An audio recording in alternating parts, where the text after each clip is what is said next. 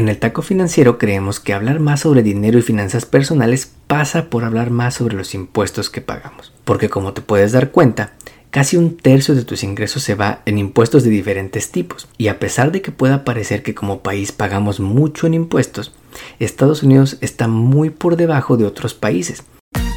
En el Taco Financiero Podcast hablamos sobre el poder de la educación financiera, economía y finanzas. Analizamos lo que está pasando en la economía y cómo afecta a tu bolsillo para que puedas tomar las mejores decisiones que beneficien a tu economía familiar.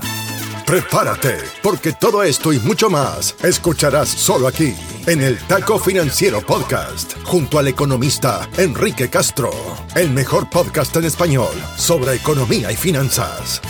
Bienvenidos. Hoy es lunes 16 de octubre y esta semana vamos a platicar contigo sobre los impuestos. Y es que si eres de los que cree que paga demasiado dinero en impuestos, pero el IRS, como dice el presidente de México, tiene otros datos. Esta semana vamos a platicar sobre un nuevo reporte que estima la brecha de impuestos que las personas y empresas no le están pagando correctamente al IRS en Estados Unidos. Y te adelantamos que es muchísimo dinero. Pero antes de comenzar, la semana pasada supimos cómo va la inflación en Estados Unidos. Y a pesar de que los precios en este país están subiendo menos que en casi cualquier otro país rico, en Europa o en Asia, la verdad es que siguen subiendo más de lo que estamos acostumbrados. En septiembre las cosas nos costaron 3.7% más que el año pasado. Y en gran medida se debió al aumento en los costos de alojamiento o shelter esos son los costos que pagas en la renta de tu departamento o el equivalente costo de hipoteca si eres un homeowner. Normalmente en este país estábamos acostumbrados a ver una inflación por debajo o cerca del 2%, por lo que 3.7% es casi el doble de lo que nuestros cerebros recuerdan. Lo fácil para la Reserva Federal fue bajar la inflación del 9% que vimos hace unos meses al 4% de ahora, pero esta última milla para pasar del 4% al 2% va a ser muy lenta y desgastante, pues espera que los precios sigan subiendo más del 2% anual por lo menos este y buena parte del próximo año. Y recuerda que una inflación baja todavía significa que los precios siguen creciendo, solo que más lento. Está muy difícil que regresemos a que las cosas cuesten como lo que costaban antes. Ahora sí, vamos con el episodio de la semana. El Taco Financiero Podcast está en Internet en Instagram, Facebook, Twitter y TikTok. Encuéntranos como arroba taco financiero o visita nuestra web tacofinanciero.com. Encuentra más data sobre contenidos, entrevistas y mucho más. Mantente en línea y siempre actualizado. tacofinanciero.com. Una idea del economista Enrique Castro. Esta semana vamos a platicar contigo sobre los impuestos. Eso que a nadie le gusta pagar pero que al final nunca te salvas de pagar, a menos que seas alguna empresa multinacional como Amazon o algún político como Donald Trump. Las personas en general odiamos pagar impuestos y los economistas tenemos una relación un poco de amor-odio con los impuestos. Por un lado son absolutamente necesarios para poder tener los bienes públicos que das por sentado y que además esperas que papá gobierno te dé, como hospitales, policías, bomberos, escuelas públicas, carreteras, alumbrado público, seguridad, entre otras cosas. Pero por otro lado, duele ver cómo de tu salario va bajando poco a poco el dinero que recibes en tu banco después de que se le quita cada tipo de impuestos. Impuestos hay muchos tipos, que si el impuesto sobre la renta, que si el payroll tax, el impuesto a la seguridad social, el impuesto a las ventas o valor agregado, el impuesto a la propiedad o predial, el impuesto a las ganancias. Parece haber impuestos por todos lados y de alguna forma empezar a hablar de impuestos es una de las señales de que ya estás entrando a la edad adulta. Hay muchos tipos de impuestos y también muchos niveles de gobierno que cobran los impuestos. Por ejemplo, el impuesto a la propiedad, predial o property tax, es un impuesto que se paga a los gobiernos locales y se usa para las escuelas públicas, las calles de tu ciudad, los bomberos y departamentos de policía. El impuesto al ingreso o income tax, por otro lado, generalmente se paga al gobierno federal, aunque algunos estados como California tienen impuestos estatales al ingreso. Pero esta semana vamos a platicar contigo sobre los impuestos federales, es decir, los que pagas al famoso IRS.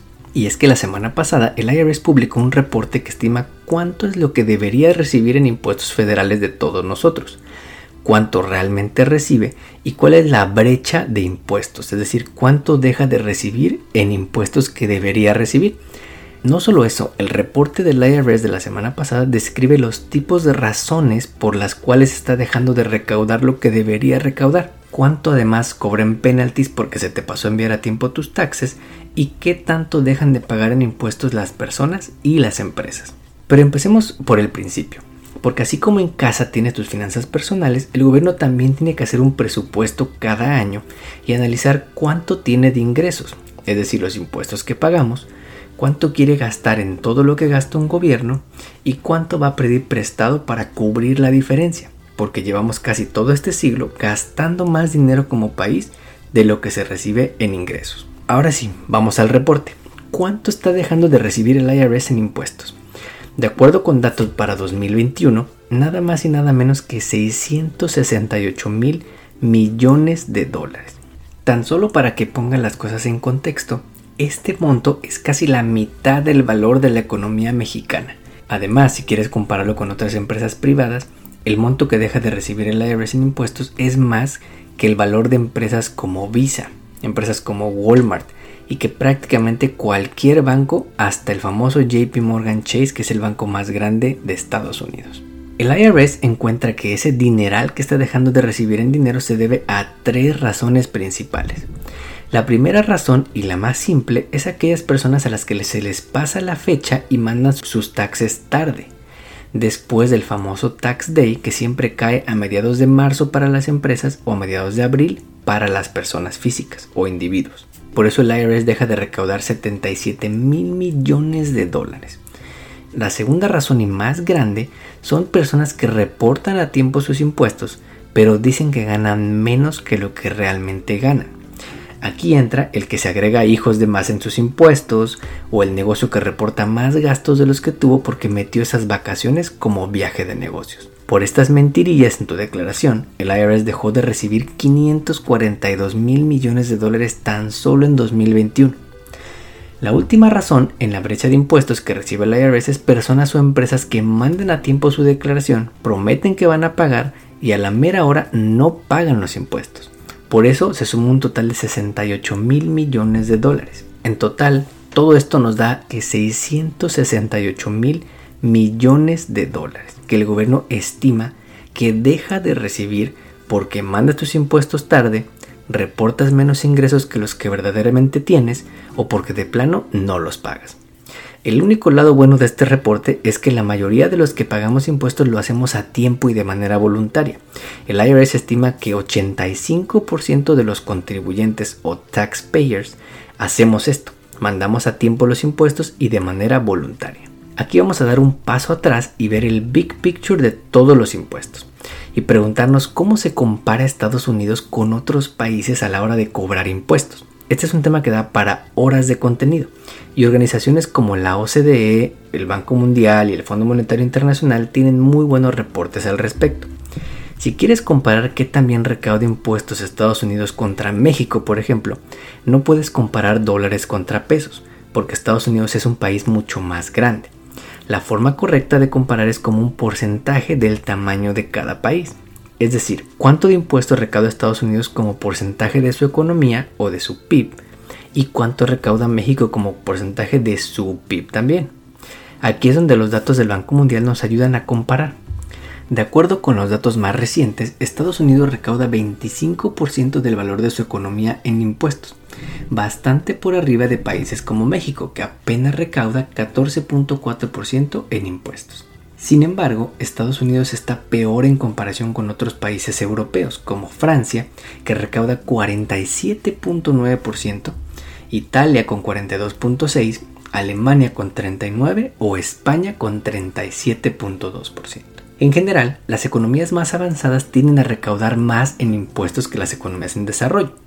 Sin embargo, Estados Unidos es de las economías avanzadas que recauda menos en impuestos como porcentaje del PIB. Si a esto le sumas problemas fiscales que tiene Estados Unidos, como el hecho de que los fondos para el seguro social de millones de personas se van a quedar vacíos en los próximos 10 años, no tenemos la menor duda que a los próximos dos presidentes que tenga este país les va a tocar subir algo de impuestos. Por más que demócratas y republicanos quieran evitar hablar del tema, porque esto es algo que ambos partidos políticos no quieren tocar, la verdad es que llevamos muchos años pasando la tarjeta de crédito y pidiendo prestado. Algo que si pones atención a tus finanzas personales sabes que no es sostenible por siempre. En el taco financiero creemos que hablar más sobre dinero y finanzas personales pasa por hablar más sobre los impuestos que pagamos. Porque como te puedes dar cuenta, casi un tercio de tus ingresos se va en impuestos de diferentes tipos. Y a pesar de que pueda parecer que como país pagamos mucho en impuestos, Estados Unidos está muy por debajo de otros países, haciendo que el gobierno se siga endeudando todos los días para conseguir el dinero que necesita para las cosas en las que gasta. Una discusión adicional es si está gastando bien este dinero, pero lo que es cierto es que recauda muy poquito dinero en impuestos. Como siempre te agradecemos que compartas este episodio y que nos pongas 5 estrellas en la plataforma de podcast donde nos escuches. Nos ayudas así a llegar a más paisanos. Hasta aquí llegamos por hoy. Nos despedimos hasta la próxima emisión de El Taco Financiero Podcast, junto al economista Enrique Castro. Todo sobre educación financiera para mejorar tu economía personal y lograr todas tus metas financieras. No olvides seguirnos en redes sociales para encontrar más novedades. En Instagram, Facebook, Twitter y TikTok. Encuéntranos como arroba taco financiero o visita nuestra web tacofinanciero.com. Hasta pronto. El podcast que acabas de escuchar, El Taco Financiero, refleja la opinión exclusiva del presentador o sus entrevistados y no representa la opinión de patrocinadores o terceros. El podcast tiene el objetivo exclusivo de informar y no busca promocionar la compra de acciones de empresas en específico. Tampoco es un reporte de investigación y no representa consejo legal o financiero.